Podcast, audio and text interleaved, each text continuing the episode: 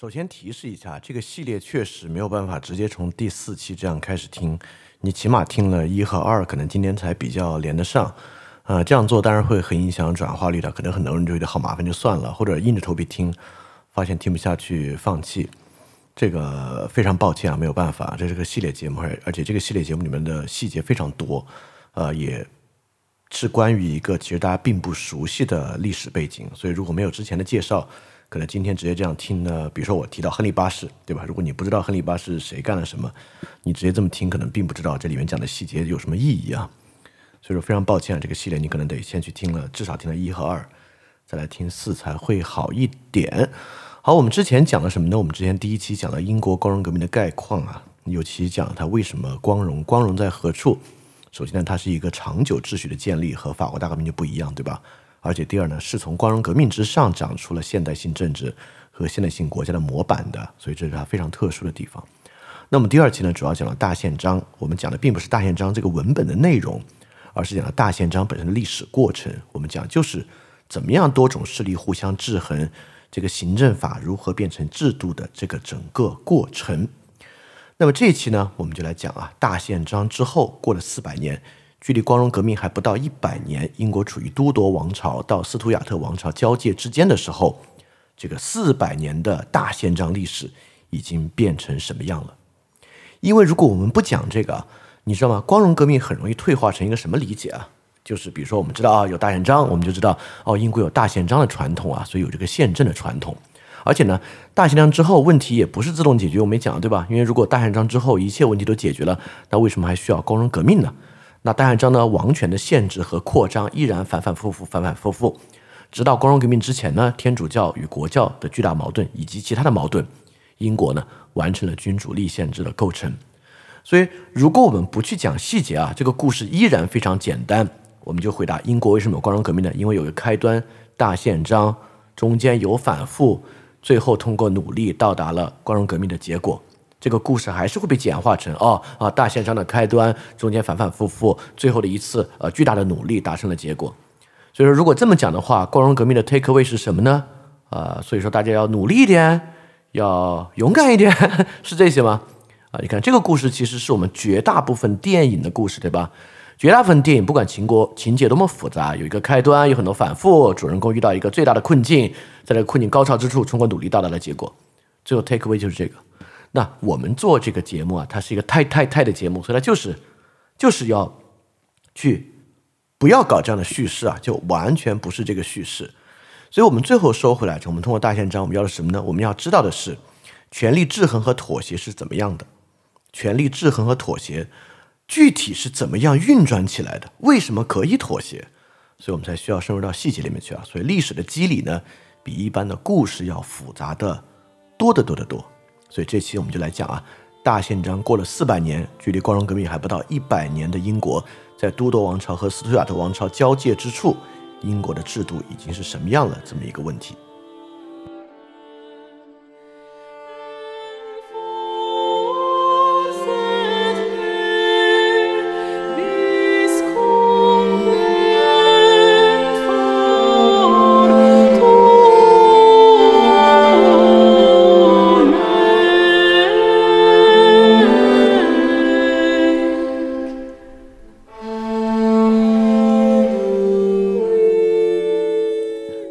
欢迎收听新一期的光荣革命小专题节目，我是李厚成，这是我们光荣革命第一个事件，就是英国光荣革命的第四期节目啊。我们不废话，直接开始啊。大宪章之后呢，英国形成了这样的一个结构，英国逐逐渐渐的有了议会，逐逐渐渐的有了在国王以外的具有一定独立司法权的法庭，对吧？也有了国王，所以基本上构成了。一个比较传统的这个行政权就是国王，立法权就是议会，司法权就是法庭，这样一个权力分立的结构，这不就解决了吗？对吧？当然，这个结构的构成啊，绝对不是一切的答案。有议会的结构，国王可以不开嘛？对吧？国王可以选自己的人进议会嘛？对吧？或者议会非要开，我可以强制解散议会嘛？对吧？所以说，有这么一个制度设计啊，跟实际完成的权力制衡啊，是非常非常不同的。呃，这样的一个结构呢，在不同的时代啊，执行上有特别巨大的差异。你完全可以想象啊，当一个国王特别强的时候，一个国王特别强大啊，他有特别巨大的威望，那么呢，他就可以来压制议会和其他结构。来小国王九岁登基，那基本上啊那议会就会非常的强。那这个都跟就是他没有完全凝结成制度化的时候呢，整个大宪章之后啊，形成这样一个权力分立的结构，它本身执行的强度呢，与这个国王本身有很大的关系啊。所以，我们这期呢，就是来看这个转变之机啊，从都铎王朝到斯图亚斯图亚特王朝这个时间来看是什么样。好，首先呢，我们就来看这个议会啊，我们就废话少说，直接来看议会呢，是从大宪章之后啊，长腿爱德华的召开模范议会开始啊，英国逐渐形成这个议会制度，而且呢，形成的呢就是上下议院分为贵族院和平民院这样一个结构。那么议会呢？我们自然就要知道这个议会是由什么人构成的，他们要做什么事情，对吧？我们就来看啊，我们就一次跳到这个距离时间近一点，就亨利七世。亨利七世呢是亨利八世之前的一个君王啊，这个君王呢就是亨利八世，就是做这个教会改革，英国脱离天主教教廷，成立圣公会国教的那一个，这个是个巨大的改变。所以我们就来看这个改变之前议会是什么样。亨利七世的时代啊，其实还没有到我们今天说的时代啊，是一五零零年前后，距离大宪章的二百八十五年，距距离光荣革命的一百八十八年啊，主要还是在这个时段的中后期。在亨利七世的时代啊，这个上下议院、贵族院和平民院，我们来看，主要来看贵族院啊。当时亨利七世的贵族院还几乎完全由教士阶层构成。亨利七世的贵族院呢，有两名大主教，这是天主教的啊，十九名主教和二十八名修道院的院长构成，所以这个贵族院几乎完全由教士阶层构成。这里面领主和世俗的贵族有多少呢？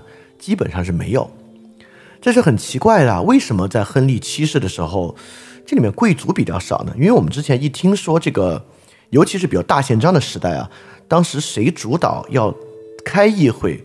谁是这个议会的肇使呢？其实是大贵族。为什么搞两百多年，相反没有什么贵族，而基本原完全是这个宗教人士构成的？所以说，我们就可以想象啊，什么样的议员对于国王最有利？也就是说，国王对什么样的人能够掌握任命权，其实呢，对什么样的人就更有利。这个贵族是什么样的？贵族是世袭的，对吧？虽然啊，国王对于世袭。贵族的婚配和继承权也有一定的权利，比如说贵族跟谁跟谁结婚啊，还是要获得国王的首肯和和国王的这个认可的。这个继承权如果有争议啊，也是需要国王来进行调解和做最后的裁决的，在很大程度之上。但毕竟这个世俗啊，他循环往替，他们家族往下构成这个强大的利益集团。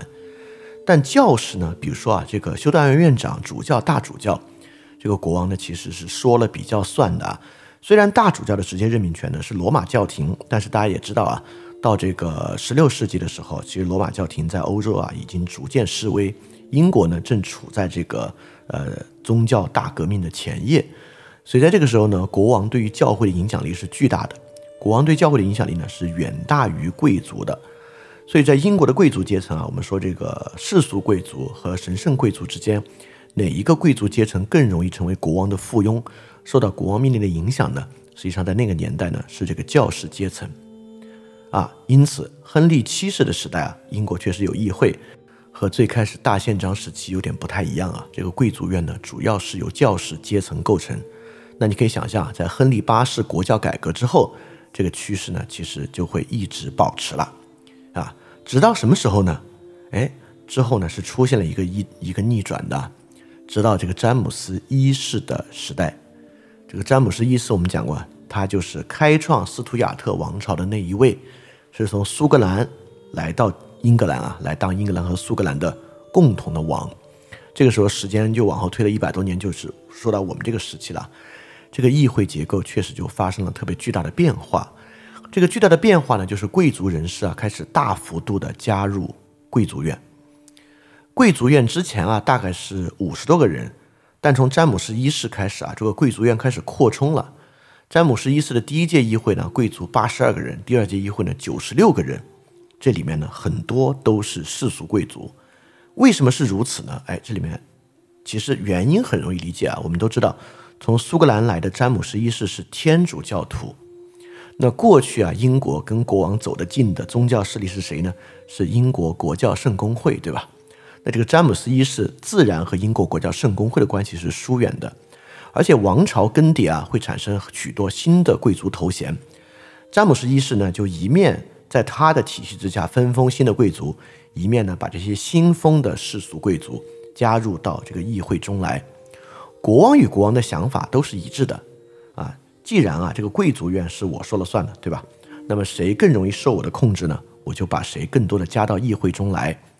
对于亨利七世、八世来讲啊，英国正处于这个宗教改革的前夜和宗教改革时期，英国国教跟国王的关系最为密切。但来了这个天主教的话，这个国王詹姆斯一世啊，就是世俗贵族跟他的关系更为密切。所以詹姆斯一世之后的这一代呢，很多的世俗贵族啊，都渐渐的加入了议会。哎。但是啊，这个时候就带来了一个比较大的改变了。大家想啊，在这个英国整体，就就像我们第一期啊，我们第一期不是讲到了，在这个光荣革命之前，英国社会是什么样吗？英国社会逐渐形成了统一的市场，逐渐形成了具有分工意义上的工业阶层，或者说商业阶层。那么在这样的社会变化之际啊，大家觉得是教士阶层和社会变化的关系更近？还是世俗贵族阶层和社会变化的关系更近呢？当然是后者啊！在这个时代，教士阶层的利益和与社会的关联还是相对单纯，会收这个宗教税收，然后运营这个教会组织。但世俗贵族啊，跟这个社会的关系啊，也就是他对于税收、商业、贸易、自由的需要和敏感性啊，比教士阶层就大得多得多。所以，从英国的贵族院来看，从詹姆斯一世啊，这是英国的一个 by chance，这不是说一定会发生的事情啊，就是因为从都铎王朝转换到斯图亚特王朝，这位天主教教主的国王来，导致贵族院从教士阶层转向这个世俗贵族的阶层，也造成了什么呢？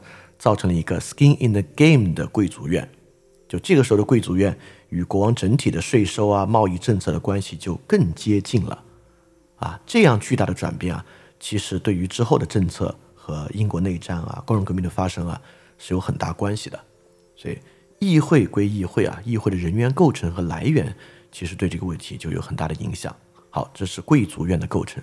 我们再转过来看看啊，平民院在这个时期有什么样的一个进展？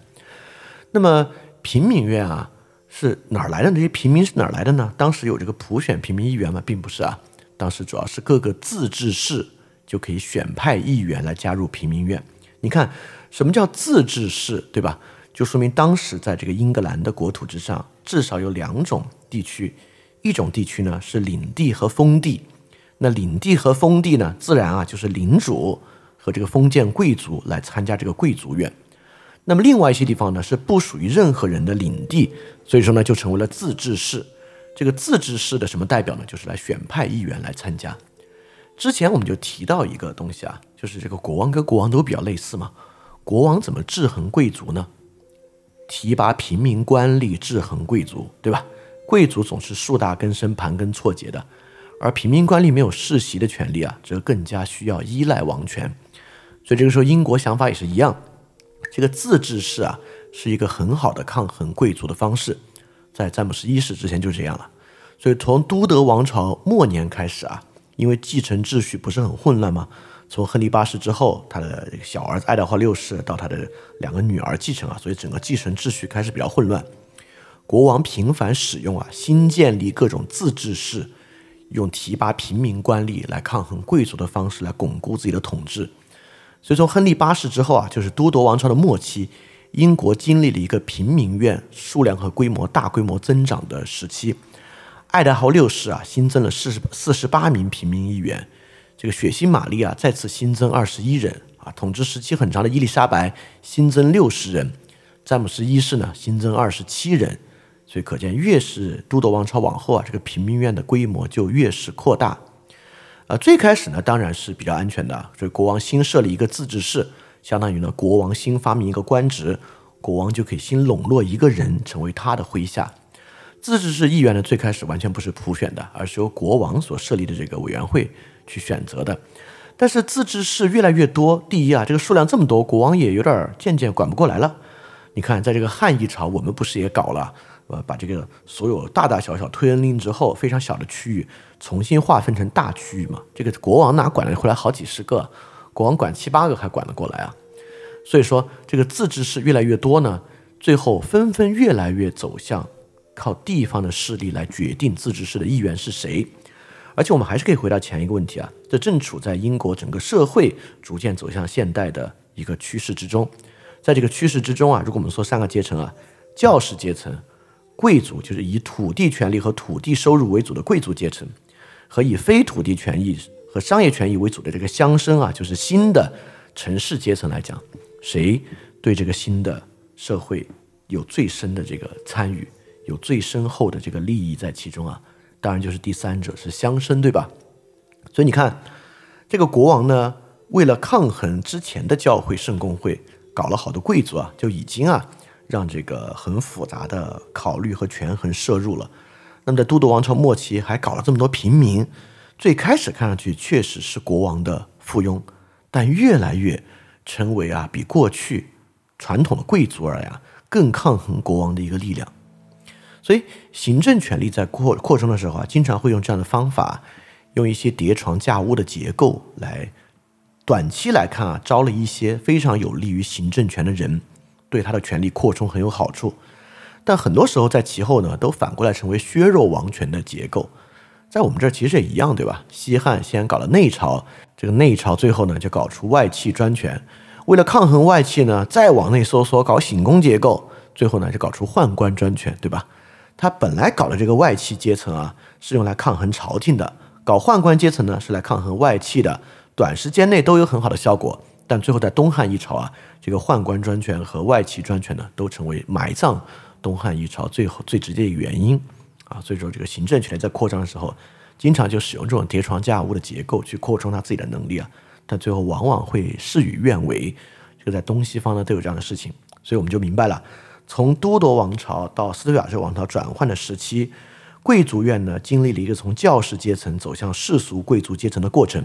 而平民院呢，因为都铎王朝末期的这个政局混乱和继承权的混乱，平民院得到了非常巨大的扩充。这个扩充从短期来看啊，对于王权是很有好处的。国王突然一下多了很多自己的盟友，但从长期来看，国王发明了一个自己非常难去驾驭的一个结构。这个时候呢，当然也有一个很重大的转变啊。我们之前讲到，英国其实是有各个不同的。权力在彼此争夺，国王、教会、贵族、是乡绅、士绅。但是呢，在这个时候呢，也出现一个重大的转变，教会逐逐渐渐无法成为单独的一级了。因为在天主教的时代啊，教会跟国王的行政权上是平行结构的，大主教有很大的权力，而大主教完全受到罗马教会的隶属和任命。就罗马教会，因为这个核心化的宗教权力啊，在各国实际上政教是两个平行权力。所以说，教会的权力非常大，但是从都铎王朝往后啊，教会逐渐丧失了独立的纳税权，啊，也丧失了对于这个整个教会系统任命权，更不用说亨利八世改革之后啊，这个亨利八世就英国国王成为了国教的首席，所以说呢，整个教会啊，逐渐成为国王的一个环节。啊，王权不受教权限制的初期啊，哇，空前强大，对吧？从亨利八世啊，就亨利八世本身啊。他的权力就特别特别的强大，但这本身同样也造成了问题。什么问题呢？啊，那个年代啊，还没有到这个宗教退却的年代啊，宗教退却还是要到十九世纪以后。因此，在那个时候啊，呃，没有罗马教廷了，只有这个英国圣公会之后，那所有的宗教问题啊，就都是行政权问题了。也就是说，英国不是有新教徒清教徒吗？这个清教徒啊，就是反对这个教会本身的腐败和很多的陈规。如果有天主教会的时代啊，清教徒的矛头对准罗马的天主教教廷，但是这个宗教改革之后啊，清教徒的矛头可就直接对准英国政府了，啊，这个结果呢就直接导成了北美的独立运动，对吧？而且这也直接造成引发光荣革命的原因，天主教在英国的恢复。如果有罗马教廷啊，天主教在英国的恢复就会是一个英国与罗马教廷的斗争，但英国已经成为圣公会了。新来的这个詹姆斯一世啊，这个苏格兰的这个家族，他们要重新引入天主教，这就成为了一个纯粹的内部事务。所以完全不受教廷限制，空间强大造成的问题就是所有宗教矛盾都是直接针对国王的矛盾和行政权力的矛盾。啊，这个呢也是另外一个东西。所以说，权力的运转就是这样一个啊，像跷跷板一样的这样一个结构啊。你这个收之东隅啊，失之桑榆等等这么一个情况。好，那这里我们主要讲的是议会的结构啊，就是尤其是在都铎王朝末期和斯图亚特王朝的初期，这个议会人员构成上一个比较大的转变，以及对之后光荣革命可能构成的影响。那么这个时候的议会和现代的议会啊是有很大很大区别的。但虽然有这些区别呢，议会还是长期啊践行遗留下来一些重要的传统。比如说啊，第一个传统啊，这个传统是我今天特别特别想着重来讲的，可能和大家的想法非常不一样。长期实践下来，议会凝结下来一个非常重要的传统是 freedom of speech。昨天晚上的直播节目之中啊，其实我就把这点拿出来问了大家的，我就问大家说，这个典型的 freedom of speech 的场景是什么？大家想的是出版业。想的是各种各样的，所以，我们我们立足在现代社会之上，我们觉得这个 freedom of speech 如果有的话，它很可能萌发于舆论监督，萌发于媒体与行政权力的碰撞等等等等，对吧？所以我们就认为呢，这个东西啊是跟这个公民社会连着一套的，大家都有这个公民意识啊，才会这个 freedom of speech 的要求。但是，从英国的实践来看啊，还真的不是从这儿来的。最刚性的言论自由的场景和需求啊。产生于议会，啊，直到十九世纪啊，我们刚才所讲的基于公民社会的 freedom of speech，在英国甚至都还不存在。而早在这个十五、十六世纪啊，其实议会是最早的刚性的 freedom of speech 的场合，就是议会的辩论。早在一三九七年啊，这个理查二世的时期，当时对于国王和侍侍他的侍臣这个阶层的杯格，就被提交到了这个平民院。当时啊，这个贵族院就问这个平民院是谁提这个法案的？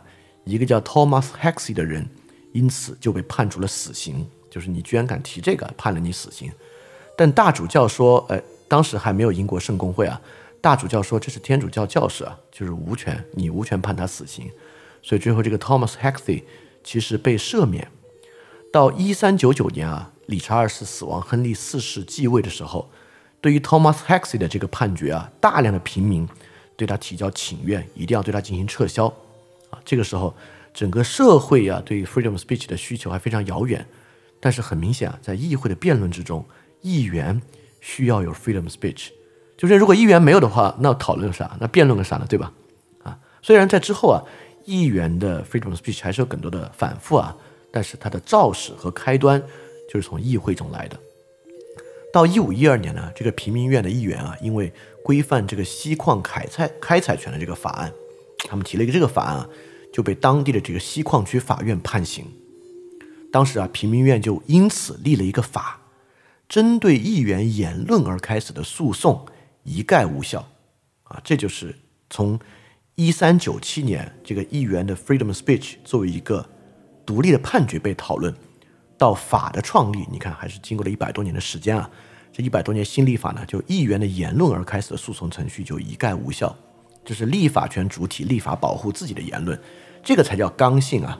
对我们之前对于这个 freedom speech 的想法，更多的是一个 constitutional 的想法。我们认为呢，需要一个顶级的抽象的社会契约，这个抽象契约呢，来保证一个非常顶级的抽象的依赖于观念的一个权利。但其实不是啊，我们可以看到。走向这个 constitutional 的抽象的顶级社会契约的权利之前，社会是有一些非常刚性的共识和练习在其中的。我们社会是不可能跳过中间这些很刚性的、非常实际的练习，一口气达到那个抽象原则的共识。就是先有鸡先有蛋，我可以非常有把握的说，是先有鸡后有蛋，是先有社会基于一些特别刚性事物的练习，才有那个最顶级的基于抽象原则的认可的。而法国就是要先有蛋再有鸡，对吧？你看大革命之后的一百年发生了什么呢？所以这种事情啊，我现在越来越认为是先有鸡才有蛋。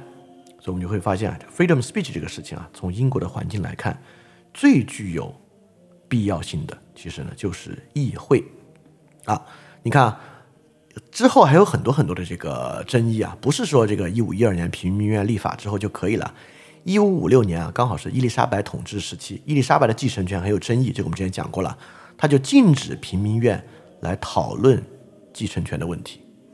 但是，由于之前的另外一个人啊开了一个先河，什么先河呢？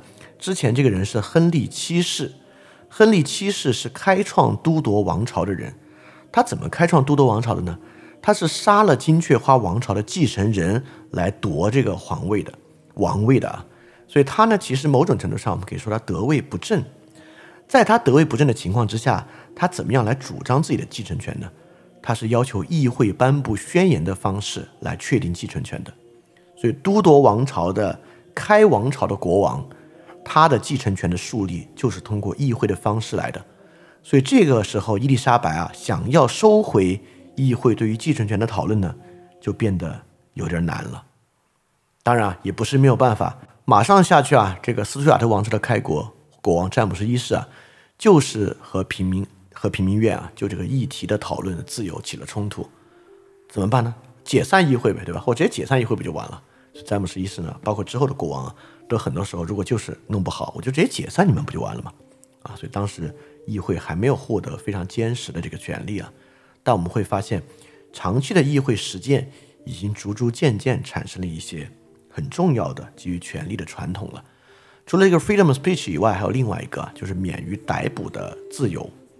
因为啊，你们可以想象，就如果这个议会期间要公布一个跟对对这个国王啊不利的一个法案，那国王呢，我在这个开会之前，我把这些所有反对的人都抓了，不就完了吗？对吧？他们没法去开会，那这个法案自然就无法通过啊。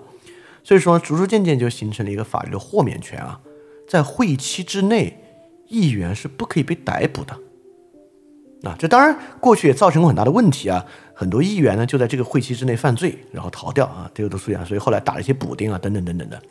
但是呢，议员的法律豁免权慢慢慢慢也成为一个重要的一个法令。这个规则源远流长啊，其实对于美国也有很大的影响。我们当时讲美国建国就讲到啊，在美国建国初期。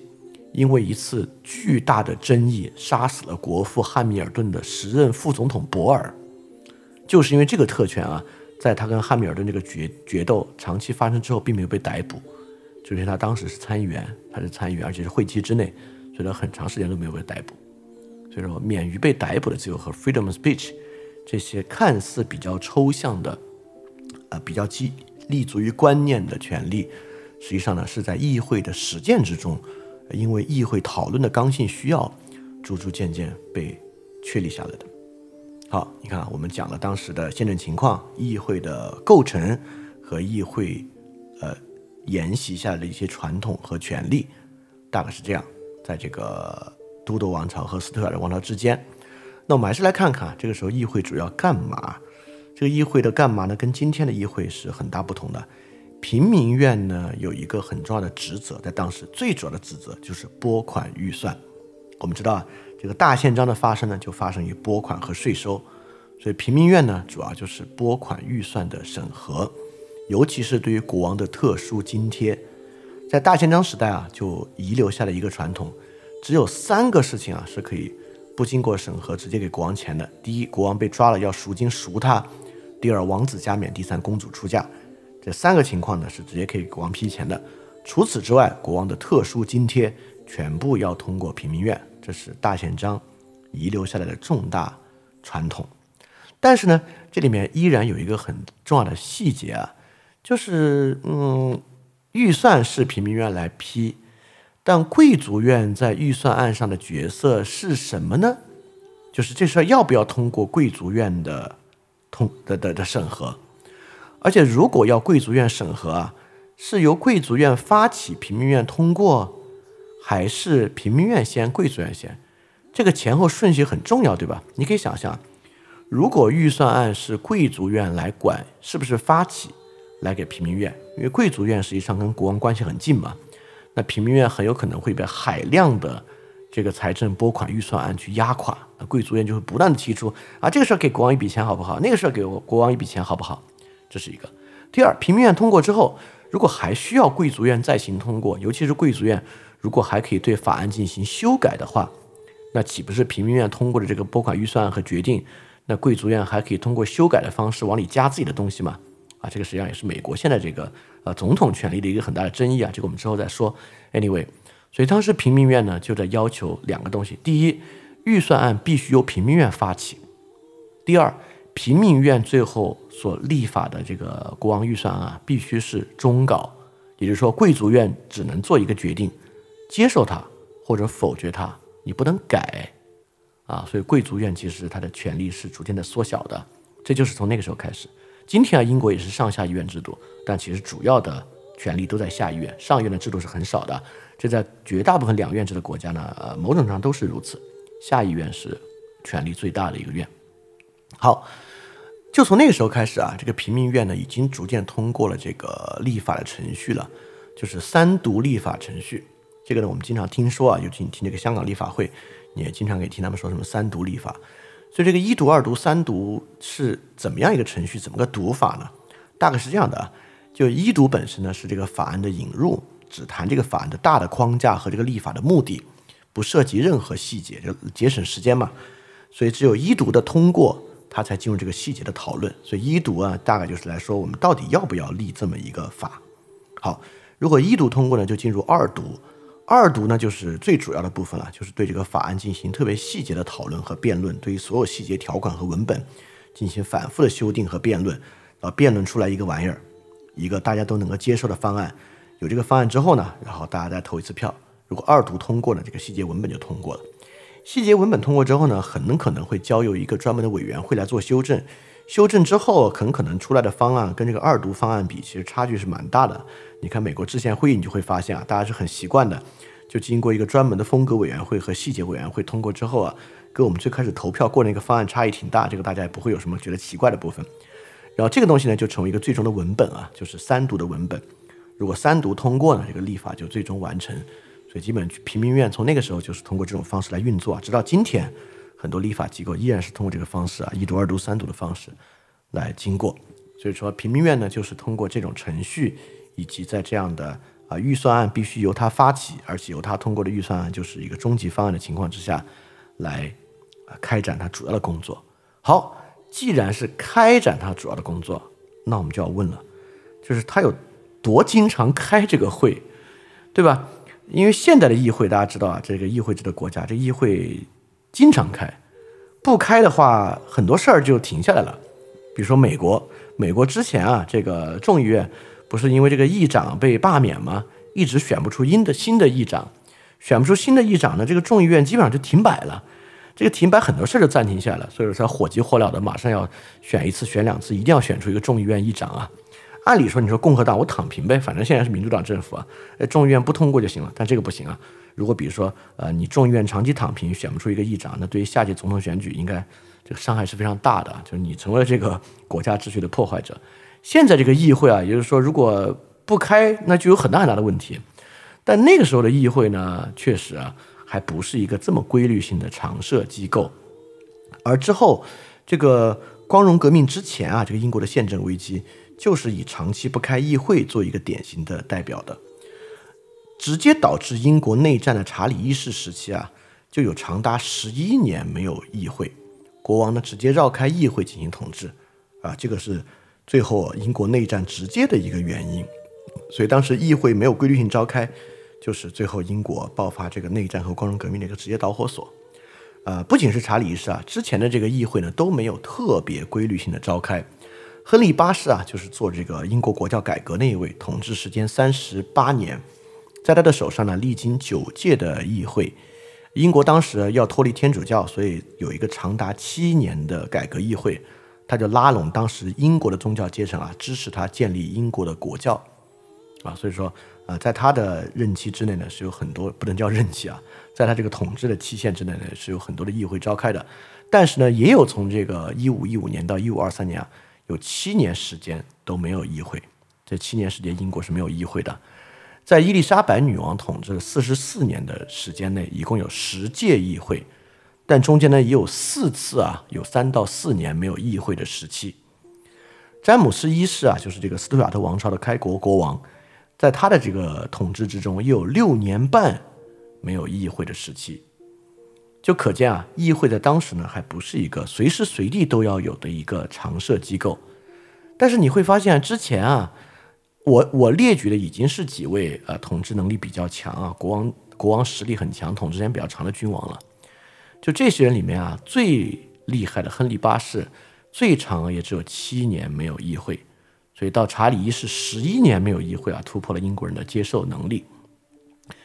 如果一个国王长期不召开议会，或长期不更换议会，都已经开始对其统治带来压力了。所以当时英国的议会呢，虽然不是一个常设的机构，但国王呢似乎已经有了一个义务啊，就是这个议会必须存在。你不要太长时间不召开议会，而且呢，这个议会隔一段时间还是得换啊，因为大家知道换的原因很简单，如果议会不换，国王直接换一届。对自己最忠心的、完全听命于自己的议会，长期就这么永远下去，不就完了吗？所以议会要改选的，当时也是要改选的。这个呢，成为了英国国王维系主权的一个方式。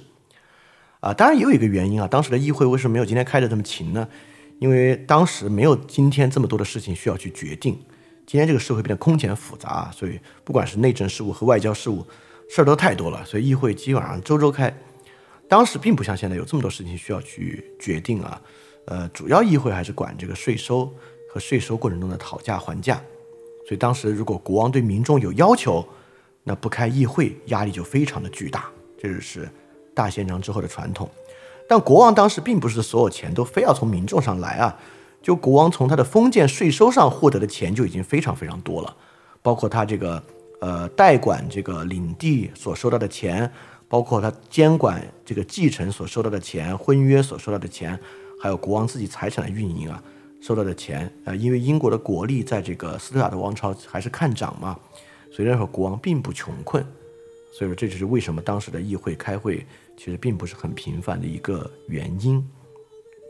而且也要说一点啊，我这么说起来呢，好像当时议会特别能够限制王权啊，其实也不是，在这个都铎王朝和斯图亚特王朝的交界之时啊，议会呢经常屈服于国王。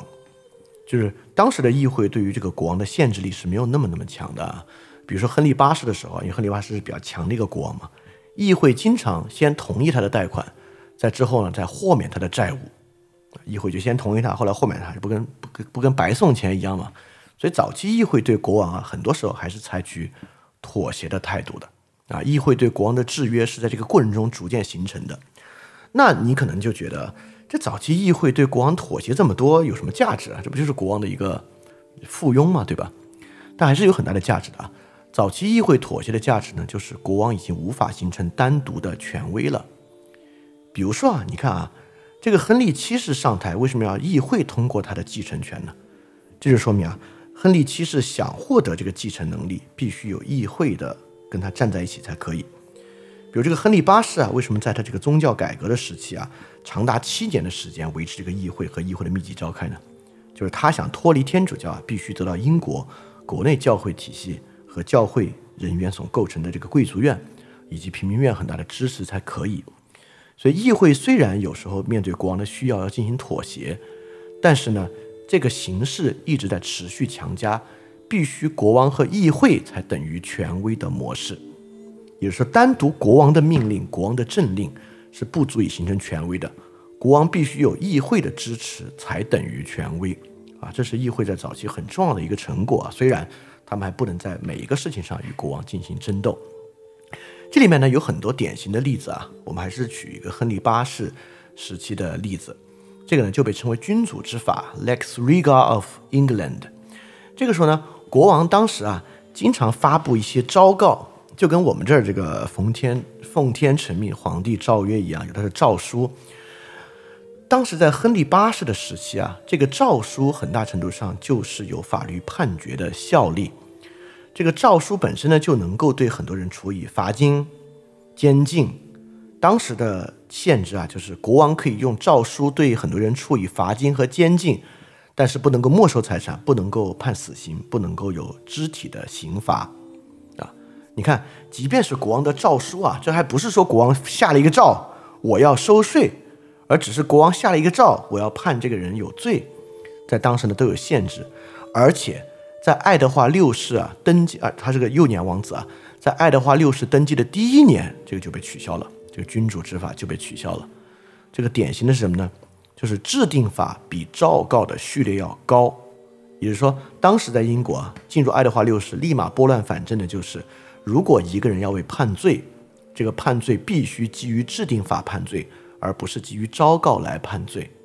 所以说到这个时候，虽然有亨利八世这么强的国王，这个国王依然无法使他自己的诏告取得比制定法更强的能力。所以制定法的绝对权威性，制定法你就可以想象是议会或者至少是国王加议会所构成的权威。亨利八世还搞过一个类似的事情啊，他说国王可以撤销他们不满二十四岁以前议会通过的法令，因为他也会发现啊自己是一个幼子继位。但这个幼子继位呢，你会发现这个幼子继位，他小的时候嘛，他有什么能力，他有什么方式，对吧？他可能会被迫啊，就是在他的这个治理之下，议会有很多对王室不利的法令，所以亨利八世他成功的通过这个法令啊，国王可以撤销在他二十四岁之前议会立的法，但在爱德华六世的时候啊，这个法律被快速废除，所以制定法和制定法体系的至高地位比王权更高。虽然当时议会经常屈服于国王，但是呢，议会所订立的制定法高于昭告的这个地位，在英国已经确立了，这个是特别特别重要的一个事情啊。好，我们还是要看，我觉得重要的细节要看什么呢？啊，我们知道这些结果了，但我们也可以反过来看，国王又不傻，对吧？英国这些国王，他们难道想不到什么方式？你可能刚才听我说的过程，你都能想到，啊，这就能制约住国王吗？那国王直接。就我我我如果别的来替代议会行不行？他们都想到了，当时这些东西们都想到了，我们就是要来看这些细节啊。国王当然不会看到自己的权力旁落，所以国王呢就觉得，OK，我是国王啊，我一个人说了不算，对吧？我必须跟一帮贵族或平民来达成一个协定才可以啊。那我在传统的这个议会之外，我自己因为当时嘛就没有法定议会了，我来开一个会行不行？这个会来通过不就完了吗？所以说当时就有一个咨议会，当然这个咨议会其实很早就有了，这个这个叫 Preview Council，这是国王的一个呃他的一个顾问型组织，但这个顾问组织还是由乌泱乌泱好多人构成的。亨利八世啊就扩充了这个咨议会 Preview Council，他呢搞了四十名的咨议会，其中四名主教，十四名世俗贵族，剩下的都是平民，所以你会发现这个第一这个人数非常多，而且呢也是用平民来制衡贵族的一个方式啊。他就搞了这个会，他搞了这个会呢，这个会啊，人都是由他自己说了算的，所以说他对这个会的掌控能力非常强，所以他要立什么法呢？他就立一个法，然后咨议会来多数通过，哎，你看不也是一个方式吗？对吧？好，当然啊，在这个情况之下，他就因此通过了很多有利于他的法令，但是这个法令是怎么样受到制衡和妥协的呢？那国王比如说我要收税，那我就要收。我就要收一个税，然后咨议会通过了，我就要开始收。那平民院为什么可以来废除这个税收？平民院有什么能力来废除这个税收？尤其是英国国王逐渐有常备军之后，平民院你你有什么能力来废除这个税收？首先啊，我们要知道，当时这个税收其实是不像今天这么容易的。今天税收呢，都是很多税收是以电子的方式自动缴纳的。当时啊，比较好收的税比较少，基本上关税比较好收啊。你只要有这个港口关卡就比较好收税，土地转让税就比较好收。所以说，平民平民院当时确实没有百分之百的能力来否决国王与咨议会所订立的一切新设的这个税收法案，所以产生了一个妥协，就是如果你太过分啊，我们要废除你的税收，你也难受，对吧？但是我们每一个你用这种非法的方式订立的税收，我们都否决呢？好像我们也比较难。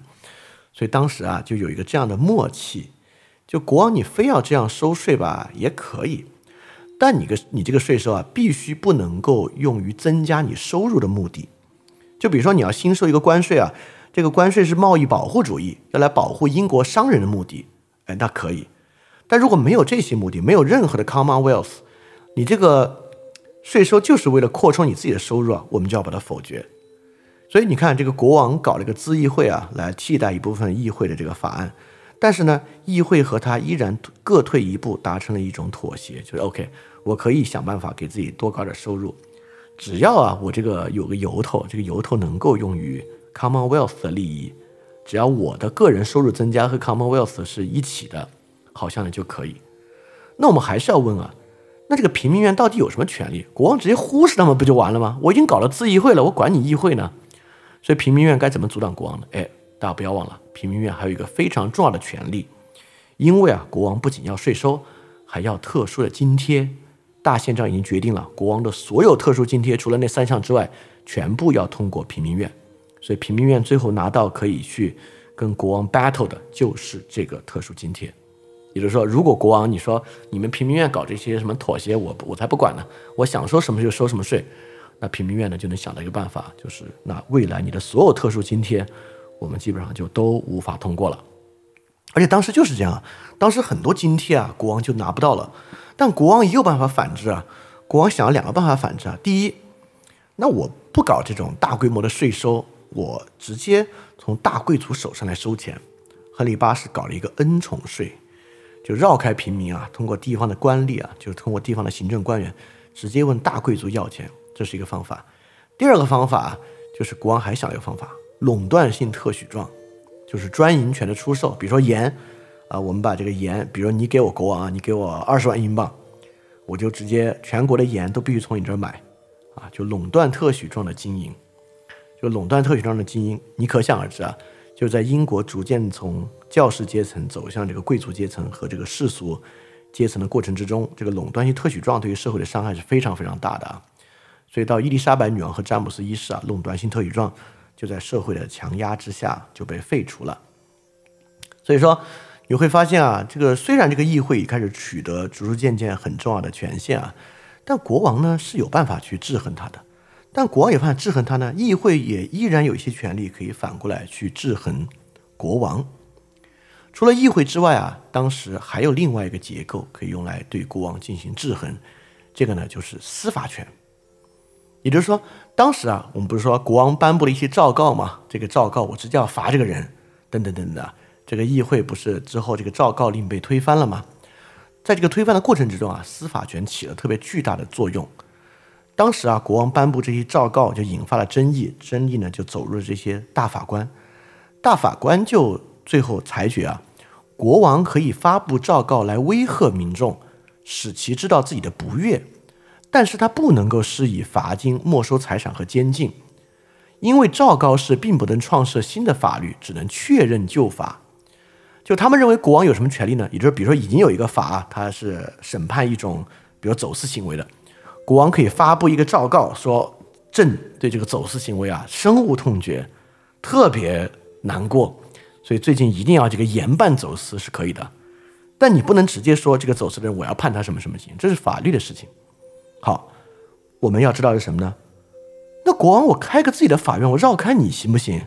行，而且国王呢就自己这么做了。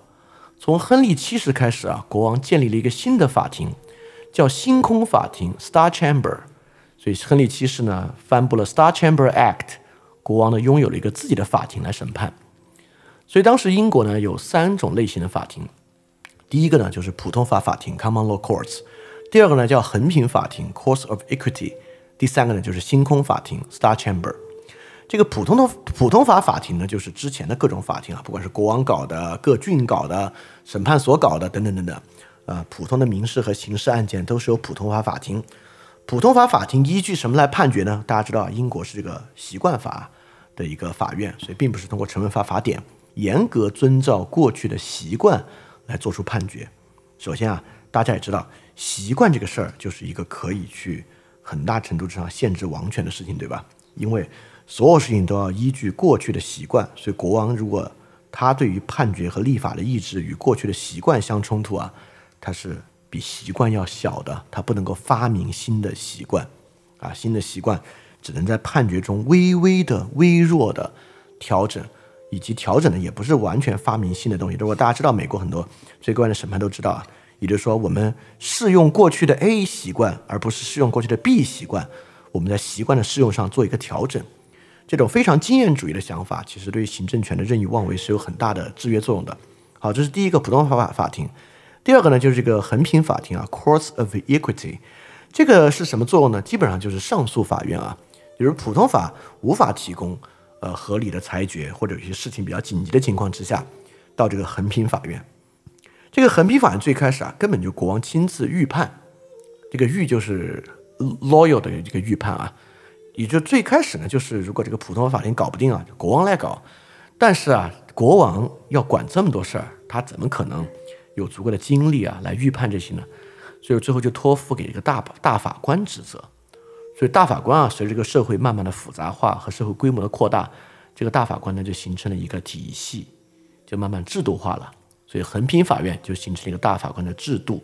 所以国王呢是没有办法掌控横平法院了，横平法院逐渐成为了这个普通法法院一个裁决的场所。所以你会发现啊，这个国王发布诏告，是谁说国王只能示威表达自己的不悦，但不能够创立新法呢？就是这个横平法院 （Courts of Equity） 是他们来限制的。所以当国王掌控不了横平法庭啊，国王我就我搞个我自己的法院，对吧？叫这个星空法庭啊，这个星空法庭我来判不就完了吗？所以说当时啊，确实这个星空法庭成为了国王去限制贵族来推行他自己审判的一个场合。那这个星空法庭是怎么样废除的呢？还真的是英国内战废除的，就是。大革命之前三十多年的这个英国内战之前啊，通过了星空法庭废除案 （Star Chamber Abolition Act），就把这个星空法庭废除了。所以你会发现在这个过程中啊，有些东西可以慢慢慢慢改，有些东西呢，我不知道这个星空法庭之后会不会慢慢改了。反正这一条历史时间线上，这个星空法庭是内战来废除的。所以你会发现，在这个大宪章之后啊，是充满了各种细节和里面的进进退退、进进退退的部分在发展的。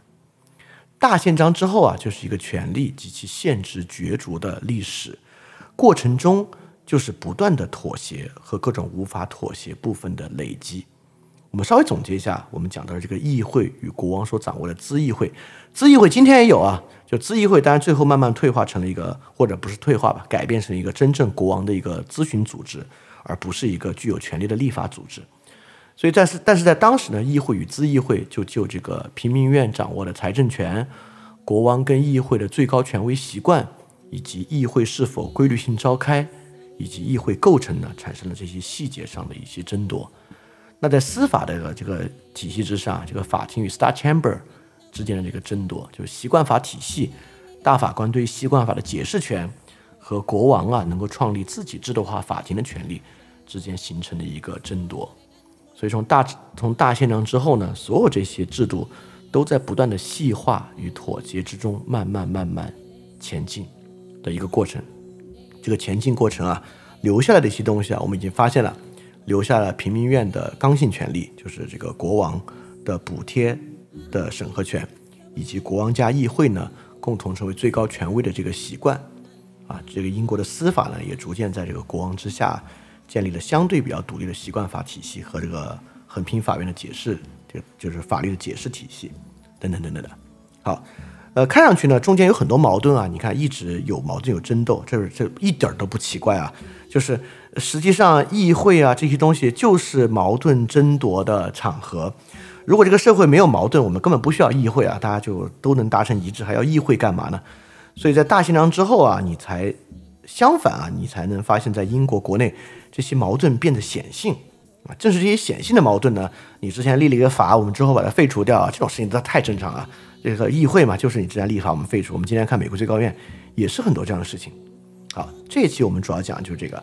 那下一期呢，我们就来看啊，这个平衡看上去挺好啊，就进进退退，进进退退，大家慢慢妥协前进就行了。但是在光荣革命前的三十多年，英国为什么突然打了一场内战？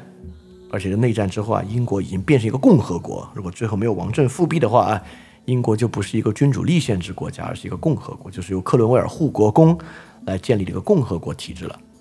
所以这期呢，我们就知道了从都铎王朝到斯图亚特王朝的建交界期，整个大宪章体制发展成了一个什么样，它经历了哪些妥协和进展。那下一期我们就来看这种互相妥协、慢慢前进的体制是为什么失去平衡，变成英国内战的。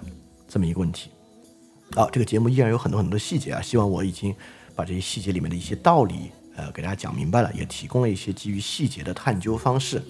这个探究呢，我觉得不仅仅是来看英国的细节啊，我觉得更多的是能够超出我们对日常生活中啊特别理念化的一些思考方式的限制，让我们呢也能够从一些细节和经验的角度来洞察一些问题，而不仅仅是从啊观念、概念、呃意识的角度来思考这些问题，就逐渐形成一个经验化的思维方式啊，这可能是很重要的一个事儿。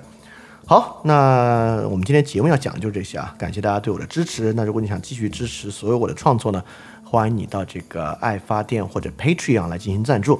爱发电呢现在已经可以这个按月扣费了，如果你在用呃进入爱发电选择用支付宝付款，就应该能看到这个按月扣费的这个选项，会比较方便一点啊。就大家的支持啊，对于我这个体系继续创作非常重要。然后呢，我们现在这个体系非常巨大，这个巨大体系有各种各样的服务在其中啊，也希望大家能够来看这个服务啊，你能够最大化的运用到我所提供的所有内容。在哪里可以看到这个体系呢？第一个呢，是你加了微信，我的置顶的微信朋友圈内容就是提供的所有服务。第二个呢，你就是到我们讲义下载的地址 flipradio dot three a disc dot com 这个地址呢，也在 show note 之中，在这个讲义下载地址之中也有一个文件，这个文件呢就是所有的服务。